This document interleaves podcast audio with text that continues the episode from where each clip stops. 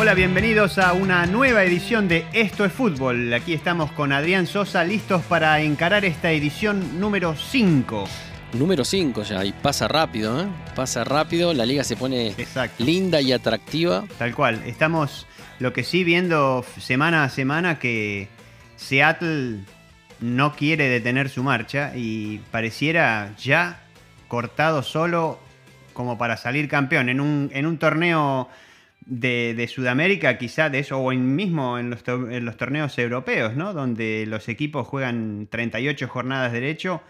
Eh, si pensáramos en un torneo de esa naturaleza, ya mismo pareciera que Seattle es imparable. Aparte de la, la regularidad del equipo, porque lo viene haciendo bien hace años, te diría, y, y viene con una regularidad que inclusive cuando algún jugador, como sucedió en el partido de ayer versus el AFC, cuando alguno de sus jugadores como Rui Díaz no brillan, porque realmente ayer Rui Díaz hizo poco, el equipo igual siempre encuentra la manera de, aguantarlo, de darlo vuelta, de sostenerlo, de ganarlo. En una semana, Seattle se sacó de encima a Portland, ganándole de visitante. Luego, en el día miércoles, le ganó también de visitante a San José, que era su escolta en ese momento, 1 a 0, con un golazo, con un bombazo. O sea, con esto que decís de tener variantes. Sí. El- la semana pasada le gana a Portland un rival directo con Clásico, Exacto, con el tema del penal discutido y tal, pero cuando hubo que ganar apareció Freddy Montero y lo ganó. El miércoles se encuentra con San José, que lo venía siguiendo, un bombazo desde fuera del área de Cristian Roldán, mientras que su hermano en ese partido también hizo historia, Alex Roldán, que juega eh, por el mediocampo, el otro es más ofensivo, el que hizo el gol, Cristian Roldán, pero Alex, la verdad es que terminó atajando y así todo, eh, Seattle le ganó a San José y ayer a un equipo difícil que tenía a Vela con, con unos eh, con la esperanza de que volviera más o menos bien, jugó pocos minutos y le ganó también. Lo que pasa que, mira, el regreso de, de- Vela fue horrible que te toque volver contra Seattle en ese momento, en, en una superficie como la que jugaron de Seattle, que un día creo que lo hablamos y da para un día tocar el tema más profundamente, pero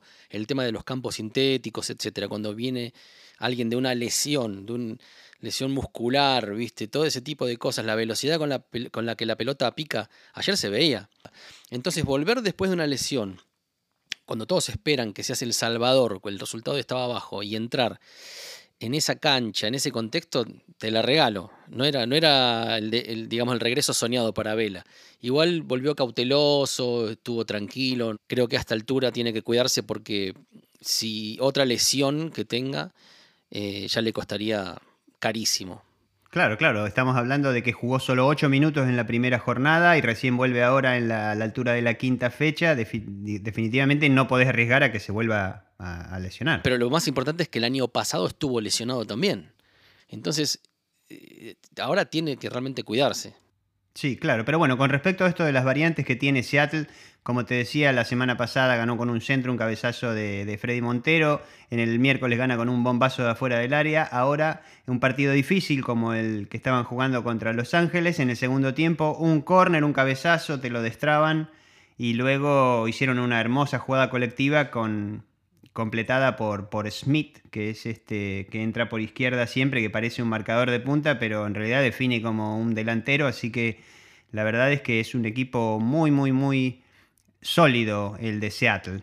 Pero hablando de Vela, quería también asociar esta, esta actualidad del torneo con una de las noticias más importantes que se dio la semana pasada y que habla de, de cómo se hacen las cosas de modo diferente en esta liga también, es que se el, reporte de gastos o el reporte de salarios que la liga paga en, eh, para, digamos, para todos los equipos de este torneo, que obviamente que es algo que es impensado en el fútbol de Sudamérica o incluso en el europeo. Yo no sé si realmente se conozcan los números como los publica la, la MLS año tras año desde el 2007, pero bueno, este, este reporte de, de salarios nos, nos habla de quiénes, quiénes son las estrellas para esta liga, ¿no? Sí, bueno, pero esta, esto tiene que ver con las políticas también públicas. Sucede en otros deportes también y sucede en otros ámbitos, como acá, por ejemplo, en lo- sucede en la justicia, donde los expedientes son públicos, de cualquier caso, uno puede meterse en el web, etcétera,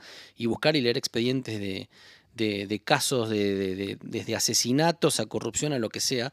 Y es un poco como, como lo manejan acá, me parece que está buenísimo, impensado en nuestros países, además ya estaría todo adulterado y cambiado, la veracidad sería totalmente no confiable, descreíble, pero bueno, acá pareciera que lo que vemos es cierto eh, y llama la atención y uno pasa la verdad, un rato mirando y, buscando, porque es, hasta entretenido verlo y comparar y, también encontrarse con las diferentes realidades de los jugadores. Porque mira, si querés veamos los primeros puestos, digamos, de salarios. Hagamos un, claro, hagamos un top 5 y si haces, o sea, a mí lo que me pareció encontrar, me lo podrías precisar, pero lo que me pareció encontrar es que los que más ganan son todos latinos. Exactamente, exactamente, creo que, a ver, ya te digo, pero sí, ahí en el puesto 6 se cuela un americano. Ok. En el puesto 6, pero son 5. Eh, mira, te empiezo a decir. Primero, el jugador mejor pago de la MLS, Carlos Vela. Hablando de Vela y de sus lesiones, el mejor pago. El mejor pago, 6.300.000 dólares. Cuando estaba Slatan, en ese momento Vela estaba segundo tercero porque también estaba en Toronto Jovinko, el italiano.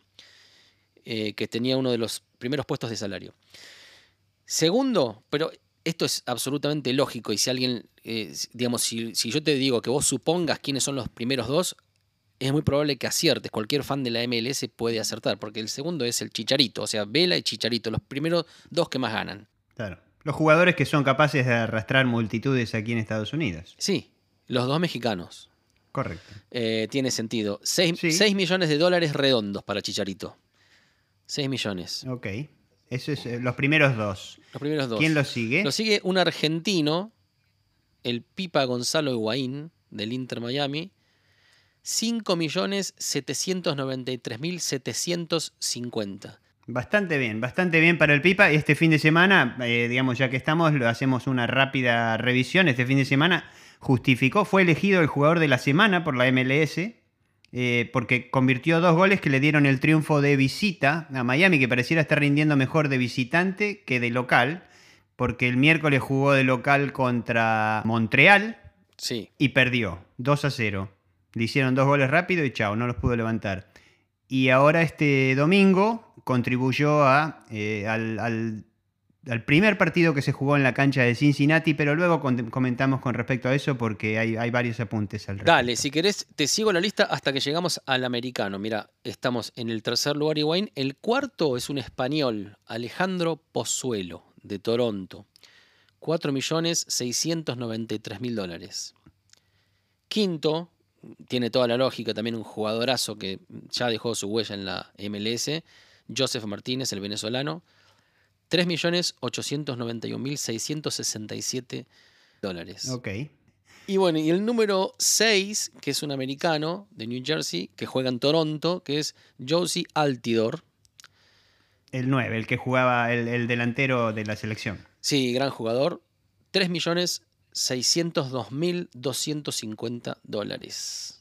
O sea que, pasándolo en limpio, el top 5 de, los jugadores mejor pagos en la MLS son todos latinos y el primer norteamericano recién aparece en el puesto número 6. Sí. Toda una declaración de, cómo son las cosas, ¿no? Aquí en este país. No, pero digo, si salteás el número 6, que es Altidor, y seguís, vuelven los latinos, porque tenés a Pizarro, tenés a Morales, tenés a Jara, el argentino. Pero eh, curioso y entretenido ver, y también pinta una realidad de equipos en este país donde sucede, y te doy un caso particular que es icónico, porque sucede en, este fútbol como en muchos eh, campeonatos del mundo, pero acá tal vez más exageradamente, que hay un jugador que gana 4 millones, 5 millones y su compañero gana 70 mil dólares al año.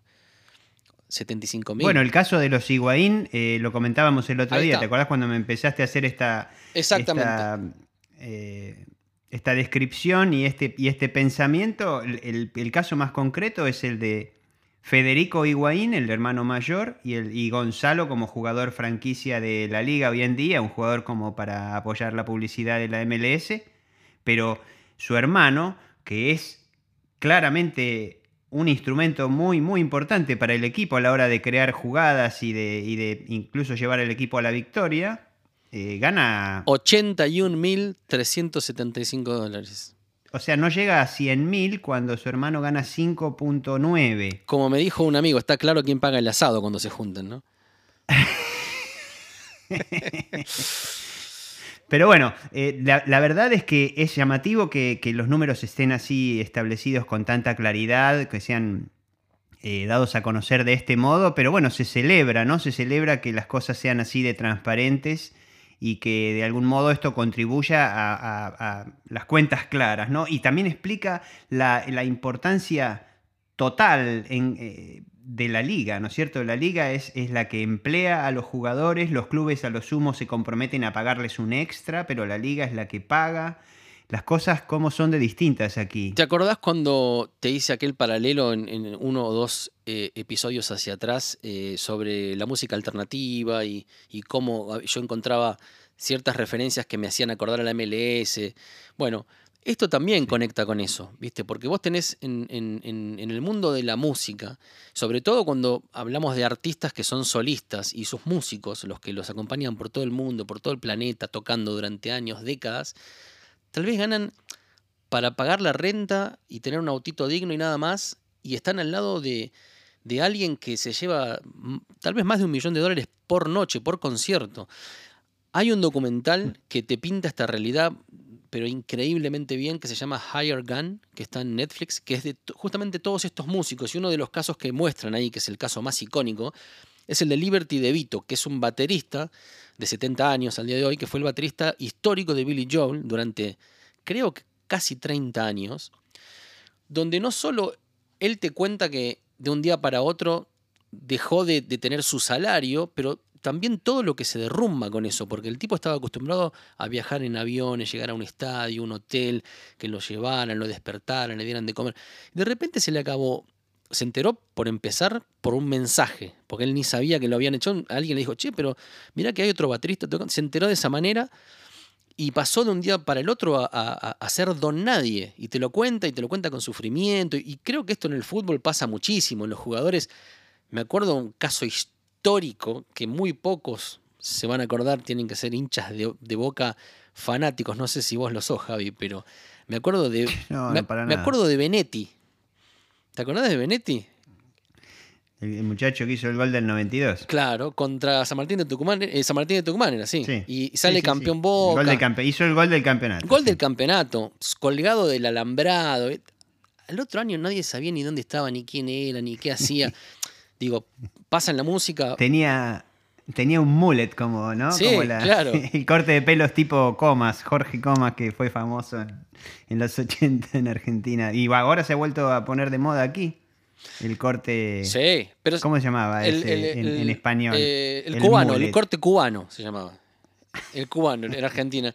Pero, o sea, cortito adelante y largo atrás. Pero ¿por qué te insisto con esto del paralelo con la música alternativa y, con la MLS, porque en, otros, en otras ligas no sucede esto. Vos agarrás al, al número 3 suplente de Juventus o de Barcelona o de Manchester City, y son muchachos que están muy bien parados, que cobran bien, que tienen su vida casi hecha y resuelta. No pasa como pasa acá, como sucede acá. Eh, acá hay chicos que cobran 60 mil dólares al año en este país con 60 mil dólares. Que eso eh, hay que explicar por ahí a la gente que 60 mil, que suena como un número eh, por ahí alto para distintas economías, es lo que, eh, digamos, donde aquí que se paga tanto impuestos, es por ahí el salario de un oficinista bien pago, 60 mil dólares. Entonces, no es, no es un salario así muy diferente. No, para nada. Con lo que cuestan acá los alquileres. Al promedio de la gente. Claro, claro. Este, depende de la ciudad también que uno viva, ¿no? Porque no es lo mismo vivir en, Ohio o en Detroit que en Los Ángeles o New York. Es, mucho más caro. San Francisco, por ejemplo, son ciudades carísimas. Pero, pero da la sensación eso, de que todavía esos jugadores siguen como tocando en el under, ¿no? ¿Cómo debe ser esa dinámica en, en, estos equipos donde está clarísimo que estás sentado y cambiándote al lado de alguien que gana 100 veces más que lo que percibís por año? Creo que es definitivamente debe influir en, la cabeza de los jugadores. Es una diferencia tan abismal que cuesta pensar que sea sana en, algún sentido, porque por algún lado se va a escapar. eh, la bronca, eh, el resentimiento o, lo que suena injusto, lo que quieras. Pero es, es abismal la diferencia. Tal cual, tal cual. Pero bueno, hemos hablado de estas, de estas dos noticias claves del fin de semana como, como lo son el, dominio de Seattle y, esta, y, esta, lista que ha dado tanto que hablar. Eh, también vale la pena mencionar que atrás de, Seattle está Los Ángeles Galaxy, que con Chicharito está haciendo un gran papel en este torneo, está con un partido menos en este momento que Seattle porque Galaxy no jugó durante la semana, eh, solo jugó el día sábado y el sábado jugaron contra los eh, novicios de la, de la liga como son Austin, que debutó este año, y ganaron cómodamente los del Galaxy 2 a 0 tan cómodo que el penal que erró Chicharito ni siquiera les afectó. Él inventó el penal, la verdad, porque se enganchó con las piernas del defensor, el árbitro compró, el, el, arquero luego lo atajó bien, pero así todo no les alcanzó porque Galaxy convirtió, abrió el partido y después en el segundo tiempo Chicharito se desquitó y, pudo definir. Pero quería decir que, bueno, el mismo día, sábado, en que Galaxy se, se afirmó como, como escolta de Seattle, otra de las noticias no relacionadas con el fútbol, pero que se dieron en Los Ángeles también, es que se, en, Los Ángeles al menos se celebró mucho la, inducción de Kobe Bryant al, al Basketball Hall of Fame, con su viuda aceptando el premio, muy emocionada y flanqueada por Michael Jordan, se lo vio ahí en un momento parado y bastante emocionado también. Ya que estamos hablando de todo este tema del Hall of Fame, quisiera saludar otra iniciativa con respecto a Hall of Fame, que es la iniciativa que, están llevando a cabo distintos fans de Soda Stereo, encabezados por, por Miguel Galvez aquí en California, que ha estado juntando firmas desde septiembre para tratar de llevar a Soda Stereo y convertirla en la primera banda de habla hispana que, ingrese al Salón de la Fama del Rock and Roll. Y ya superado, la semana pasada estaban celebrando eh, las 10.000 firmas, superaron las 10.000 firmas de apoyo y bueno, como dice, como decía Cerati, eh, el mantra de Galvez es no descansaré hasta lograr ese objetivo. Es indudable que es la banda que, lo merece y que lo puede lograr, Soda, ¿quién, quién otra? Pero bueno, es, difícil y ojalá se logre, hay que seguir apoyando y, seguir soñándolo. Totalmente, totalmente. Soda Stereo rockhall.com para dejar tu voto. Volvemos al fútbol. Esta fue una semana doble para algunos equipos lo que dio para, hacer algunos eh, títulos conjuntos, como por ejemplo que entre miércoles y fin de semana Columbus perdió dos veces, San José perdió dos veces, Cincinnati sigue sin levantar cabeza, pero al menos se estrenó estadio, pero vamos por partes. Columbus, el campeón. ¿Dónde está el campeón, Adrián? O sea, ¿cómo es que no ganó Seattle el año pasado? Varias eh, predicciones, te diría, de que a Columbus le iba a suceder esto. ¿eh? Lo escuché en varios medios. Lo que pasó el, año pasado, eh, bueno, es que se coincidieron un montón de cosas que hicieron que termine levantando esa Copa Columbus y estaba armado y era un buen equipo, tenía un Celarrayán de otro planeta. Eh, pero la realidad es que, bueno, Seattle es un equipo que podría haber estado tranquilamente en ese lugar y que y había otros equipos, y te lo tengo que mencionar, el AFC podría haber estado, el AFC pierde la final del oeste contra Seattle si ganaba ese partido, ahí hubiera sido muy peleada la final versus eh, el EFC versus Columbus. Y creo que con el envión ya de, haber llegado hasta ahí, yo no sé qué pasaba. Pero no aparece, no aparece Columbus que... Evidentemente, aquí metieron dos derrotas seguidas, el miércoles contra Toronto, donde jugó un ratito Soteldo, ya el domingo Soteldo eh, jugó entero el partido, o casi todo el partido, pero entró como titular. Y ayer también perdieron contra Nueva New England, contra Nueva Inglaterra, que les ganó 1 a 0 sobre el final. Y lo, gracioso para mí, que estoy, soy un recién llegado a esta, a esta liga, es ver que en Nueva Inglaterra, digamos, en New England, celebran, hay, hay como patriotas del 1800, como esos que aparecen en las, en las cervezas Samuel Adams, en la, en la etiqueta de la Samuel Adams hay tipos con vestidos como de patriotas del 1800 con haciendo salvas con, con rifles, ¿no? Tirando salvas celebrando el gol. Cuando England mete un gol.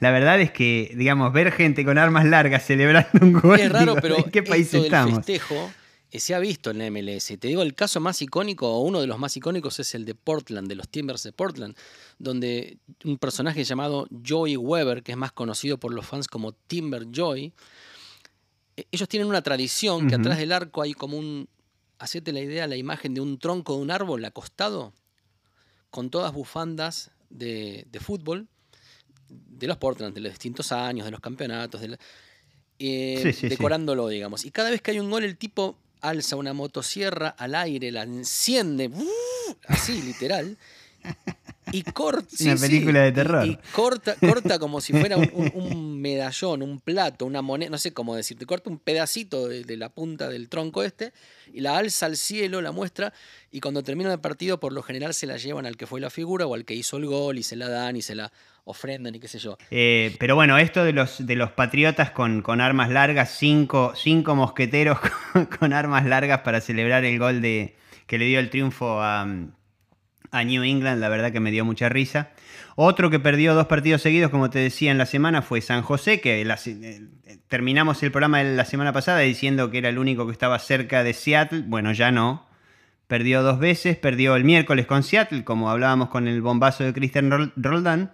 Y también este fin de semana perdió San José con Portland, en este caso, 2 a 0. Sí, ya que nombraste a, San José, eh, su técnico Matías Almeida tuvo esta semanita no lo pasó nada bien tampoco, porque em, en la ciudad de donde él es oriundo, en Azul, de la provincia de Buenos Aires, em, tuvo un pariente cercano que falleció de coronavirus y él, muy conmovido por la situación y todo, quiso hacer una compra de vacunas en Estados Unidos y donarlas a toda la ciudad de Azul y saltó toda la política junta, le, tiraron por todos lados, en vez de tal vez pensar en la acción que él estaba tratando de hacer y de ayudar y de cómo sumarse a una causa que parece que no tiene fin. Este, nada, fin del cuento es que le dijeron que no, no se puede hacer, son más las trabas burocráticas y pesan más que las ganas de ayudar.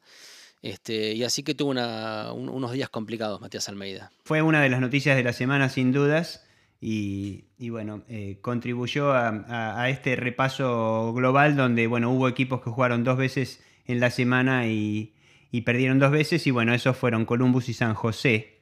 Eh, te decía hace un rato que Cincinnati estrenó un estadio enteramente dedicado a la, práctica del fútbol, que es algo que en este país debe valorarse porque hay algunos equipos que están jugando hasta en campos de béisbol, ¿no? como es el de, New York. Con lo cual el hecho de que exista un estadio como el TQL, como se llama el, el estadio que inauguró Cincinnati, es un estadio muy muy lindo, muy muy lindo, con capacidad para 26.000 personas eh, este fin de semana ahí solo se permitieron 6.000. Vos sabés que, Javi, que esos estadios eh, los hacen a propósito con esa capacidad limitada, 25, 26, 23, el caso de, Austin, el caso del AFC, porque lo que quiere la MLS es que los estadios se vean llenos y que se vean con, el canto de la gente, que tengan calor, y si vos haces un estadio de 50.000 personas que tal vez te sirva para un mundial o para otra cosa, no lo vas a llenar. Entonces, uno de los requisitos cuando dan las franquicias del MLS en los últimos años es que tengas tu propio estadio y que tenga una capacidad que se pueda colmar, que, que esté probado de alguna forma con estudios de marketing o lo que sea, que el estadio se va a ver lleno y caliente. Por eso son de esa capacidad. La mayoría 25.000 promedio. Cincinnati, que estrenó su estadio, jugaba contra Miami. Y en Miami, como habíamos anticipado al comienzo del programa, eh, se destacó muchísimo Gonzalo Higuaín, que hizo dos goles, los dos que le dieron el triunfo a Miami de visita. Y eh, bueno, para, para, Cincinnati fue estrenar el estadio, recuperar a Luciano Acosta, que es uno de sus jugadores importantes, hizo algunas eh, jugadas de peligro al principio, eh, pero luego cuando, cuando Miami se adelantó en el marcador ya, ya no tuvo oportunidades de, sobresalir y bueno, la verdad es que Miami fue siempre adelante y, ganó bien este partido. ¿Qué significó? Bueno, ya te digo, el estreno del estadio TQL. Otra de las cosas que te decía eh, sucedió en el fin de semana fue que Atlanta ganó su partido en el minuto 94 y, juntándolo con lo de los estadios, a eso, por eso lo quiero eh, asociar, juntándolo con lo de los estadios, el de Atlanta con 40.000 personas. Atlanta le ganó 1 a 0 a Montreal en el minuto 94 con un gol de Marcelino Moreno, un argentino. Y eh, la verdad es que la gente se volvió loca y encima eran un montón. Era el primer partido que se jugaba con lo que se llama full capacity, o sea, el estadio con capacidad completa, ¿no es cierto? El primer partido después de la pandemia. Después de la pandemia, la pandemia no terminó, pero quiero decir, digamos, llamémosle post pandemia. Y la gente, obviamente, estuvo 90 minutos con el gol atragantado, imagínate. La cerveza que se tomaron, los panchos que se comieron, queriendo gritar el gol, queriendo sacar afuera un año de pandemia, de encierro, de sufrimiento, y no llegaba el gol, no llegaba, no llegaba, y parecía que se iban a ir a su casa, sí, imagínate lo que hubiera sido eso. Pero en el minuto 94 llegó el gol y explotó. No podía ser de otra forma, explotó por el aire, se sacaron toda la bronca, fue súper emotivo. Y este estadio es grande, porque este, por lo que estabas diciendo de los 25.000 de capacidad, esto tiene 40.000 había en el estadio. Claro, pero es un estadio de 40.000 personas, pero no es un estadio exclusivamente de fútbol.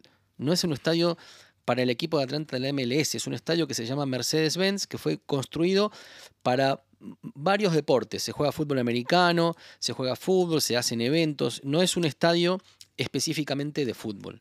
Por eso este, es un poco más grande. Tampoco tanto, ¿eh? Porque eh, no, te digo, no es un estadio de 80.000 personas. Claro, claro, claro. Otro partido que se definió sobre el final y, em, a los 93 y medio también fue el de Minnesota, que le, que le ganó esta vez a, a, Dallas, casi a los 94 también. Minnesota es uno de los equipos que jugó dos veces esta semana, estaba en el fondo mismo de la tabla con cero puntos, pero ganó dos partidos, ganó el miércoles con el gol de, Guanchope Ávila, eh, su primer gol en Estados Unidos, le ganó a Vancouver y este domingo le ganó a Dallas eh, sobre el final, con lo cual ha sumado seis puntos que lo sacaron del fondo, lo alejaron de Cincinnati, que era otro de los que estaba mal, e incluso llegó a pasar Minnesota con su actualidad así eh, a los tumbos, ha logrado pasar a Los Ángeles Fútbol Club en la zona, en la zona oeste, con lo cual eh, para la gente de Carlos Vela no queda otra más que tratar de volver a recuperar el nivel urgente. Otro que anda muy bien y que está entre los primeros de la zona este es New York, New York City, que empató 1 a 1 en el último partido que jugó el día domingo contra Toronto. Exactamente. Exactamente. Orlando también le ganó 1 a 0 a DC y se metió entre los primeros tres. Exacto, sí, en la zona este tenemos a New England arriba, eh, seguido por, eh, por Orlando con 9, y, eh, pero y con un partido menos, con lo cual Orlando si lo gana puede quedar como único puntero en la zona del este, incluso por arriba de New England. Y luego hay varios que tienen 8 puntos, o sea que están ahí peleando, como bien como decías, New York y Atlanta, que son los que pueden avanzar porque tienen un partido menos también como Orlando, con lo cual Puede haber movimientos en la tabla y todavía es todo muy temprano, pero las cosas mal que mal ya van tomando el lugar que corresponde. Sí, New England que, igual tiene, para mí, viene con una racha, con una suerte. Todavía es muy pronto para decir suerte de campeón, pero vos fíjate que el partido lo gana 1 a 0 en el minuto 83 con un gol del polaco Adam Buxa, que entra y mete el gol, eh, siete minutos del final. O sea, Por eso celebraban los mosqueteros, esto que te digo, estaban como locos. Sí, claro, enloquecidos. Viene, viene con, un envión difícil de, parar. Se pone interesante en el este la tabla también. Bueno, y hablando de, de, las cosas poniéndose interesantes, ¿por qué no hacemos algunas predicciones para este fin de semana? No hay partido entre semana esta vez, así que vamos directamente al sábado 22 y domingo 23. Hay algunos partidos eh, que prometen ser muy interesantes y si querés te los voy tirando y me vas eh, diciendo lo que, lo que te genera. A ver, dale. Empecemos por Portland. Portland que se recuperó en el fin de semana ganándole al, San José eh, de visitante. Ahora es local frente al Los Ángeles Galaxy de Chicharito el sábado 22. Con lo cual es un lindo partido. Es un lindo partido, interesante. Local, Portland en esa cancha. Ay, ay, ay. Yo creo que va a ser un empate ese partido. ¿eh? Veo un empate ahí. Veo un partido se le, corta, se le corta la racha a, a Los Ángeles Galaxy. La Sí, racha de triunfos. Sí, sí, bueno, sí. Y además, este, Portland viene en alza y, y es un equipo que es fuerte y sabe jugar al fútbol, tiene buenos jugadores, eh, tiene un buen técnico. Y, y sí creo que un empate, un empate va a ser, va a ser lo justo para predecir. Perfecto, bueno. eh, Orlando también juega el sábado. eh, juega contra Toronto, entonces sería. eh, Pato sigue lesionado, de acuerdo al reporte de, lesionados que da la MLS, con lo cual eh, Orlando sigue jugando con Nani como, como principal atractivo en el ataque y enfrenta a Toronto, al Toronto de Soteldo, y bueno, que es un equipo con bolsillo profundo, como dice la liga, así que, ¿cómo la ves? Ya que me hablabas de Pato, aproveché y busqué 272.727 dólares. Ese es el salario de Pato. ¿No te sorprende? Es bajísimo. Es bajo para un jugador Ya está en salida. que se considera estrella, claro. Sí. Bueno, de todas Sí. formas me venís diciendo que Pato está lesionado hace cuatro ediciones, así Hace que cuatro jornadas lo- más lo o menos, sí, después de- del partido número uno. Jugaron Hace- el partido número uno con Atlanta, claro. empataron el arquero de Atlanta, Gusán, que es el, el- el arquero de la selección de Estados Unidos, o el que era el arquero de la selección de Estados. Unidos, le tapó una jugada muy buena a, a Pato y después lo es la ulti- el último recuerdo que tengo de Pato en, en la MLS 2021. Eh, y contra Toronto me dijiste. Contra. Toronto, sí. Y yo creo que se, se nos destapa, lo quiero, lo, lo amo a Soteldo, es un jugador que quiero, creo que se, tarde o temprano, y tal vez sea este el momento donde aparezca y se inspire, y, y si él se inspira me parece que Toronto lo gana. Lo gana Toronto. Bueno, veremos. Veremos qué pase. Entonces ahora te doy una chance más. La semana pasada te dije que no iba a hacerte eh, opinar de partidos del Los Ángeles Fútbol Club, pero este fin de semana no va que Los Ángeles Fútbol Club juega contra Colorado, que viene, viene en alza Oh. realmente también. Está en la, en la zona oeste, viene en alza, tiene un partido menos, podría acercarse a lo que ha sumado Galaxy. El, el chileno eh, Diego Rubio anda muy bien en Colorado, ha vuelto a marcar. Y teniendo en cuenta eso, y que para Los Ángeles Fútbol Club este es un partido que necesita ganar y lo toca justo con un, con un rival que juega bien, ¿cómo la ves? Es difícil pensar que Los Ángeles vuelva a perder otro partido, porque está, o sea, peor de lo que está no puede estar. Y lo más llamativo, te lo hago cortito, es que este equipo es exactamente el mismo equipo que llegó a la final de la CONCACAF. Salvo creo que algún jugador, creo que Brian Rodríguez, el uruguayo que ahora está en España, pero es el mismo equipo, exactamente el mismo. Ahí Bob Bradley hizo algún cambio, metió un suplente, sacó un titular. El caso Farfán, el jugador que vino de Portland lo puso de titular y lo sacó al Chiqui Palacios, al ecuatoriano. Pero salvo alguna cosita así, es el mismo equipo. ¿Cómo lo podés explicar? Bueno, se explica justamente por la ausencia de Carlos Vela, que hasta el partido de ayer estuvo lesionado. Pero parece, resulta difícil pensar que vuelva a perder. Así que mi predicción es que a Colorado le gana el AFC y empieza su remontada hacia arriba. Ok, veremos. Eh, entonces, te digo el último, el Tírame. último partido importante que Uno más. considero este fin de semana. Está clarísimo, es Seattle y esta vez se enfrenta a Atlanta, que de todos los equipos, con todas las eh, vicisitudes que hemos visto en estas eh, primeros primeras cinco jornadas, creo que si hay uno lo suficientemente desparejo como para arruinarle la fiesta a Seattle, es este, Atlanta. Los dos juegan en campo de, de alfombra, o sea, problemas de alfombrado no va a haber. ¿Y dónde se juega? que- ¿Se juega en Atlanta eso? En Seattle, en Mm. Seattle. No, bueno, yo sí, es verdad lo que decís, está bueno eso. Yo también pienso que Atlanta tiene esos arrebatos de frescura con esos jugadores eh, que tiene que son brillantes, pero yo creo que en Seattle, jugando de local, lo gana, lo tiene que ganar, lo gana Seattle. Las predicciones para este fin de semana. Habrá que ver qué es lo que sucede. No te pregunto qué era lo que pensabas que iba a pasar en el Boca River, porque me imagino que ibas a pensar que, como fuera, iban a ganar, pero bueno. Me gustó lo que dijo Gallardo, que para, para ellos eso no fue una derrota, porque en el fútbol que es, algo que se convierte en una cosa tan exitista, de repente un equipo que pierde y que está contento y que su gente se identifica con la forma de jugar, me parece súper valorable. Así que feliz, feliz, feliz, feliz. Enhorabuena por, por el equipo de River Plate, que ya no es más candidato a ganar esta copa. Así es. en fin. Nada, amigos. Estas cosas no pueden dejar de pasar porque, bueno, somos argentinos y nos gusta el fútbol. Demasiado. Será hasta la próxima semana. Ha sido un placer acompañarlos y esperemos que estén ahí cuando volvamos con Esto es Fútbol. Nos reencontramos la semana que viene. Chao.